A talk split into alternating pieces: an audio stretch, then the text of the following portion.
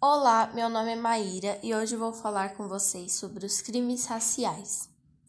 Vamos começar dando uma breve explicação do que é o racismo. O racismo consiste no preconceito e na discriminação com base em percepções sociais baseadas em diferenças biológicas entre os povos.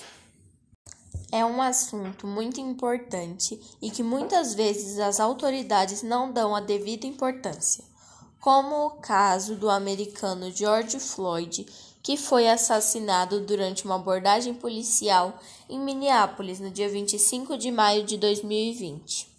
Na semana seguinte, as ruas de todo o mundo estavam lotadas por protestantes lutando contra o racismo e apoiando o movimento ativista Black Lives Matter, em português, Vidas Negras Importam.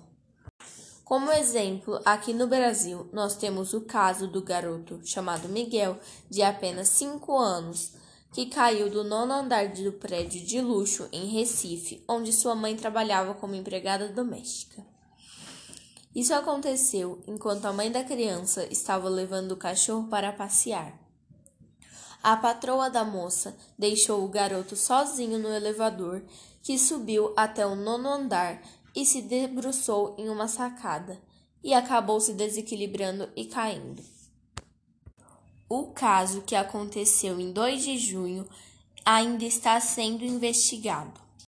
Mesmo após 300 anos desde o final da escravidão, ainda se vê casos de racismo em um mundo tão atualizado como o nosso. Mesmo existindo uma lei contra o racismo, Muitos negros ainda são discriminados, não só no Brasil e como no mundo todo.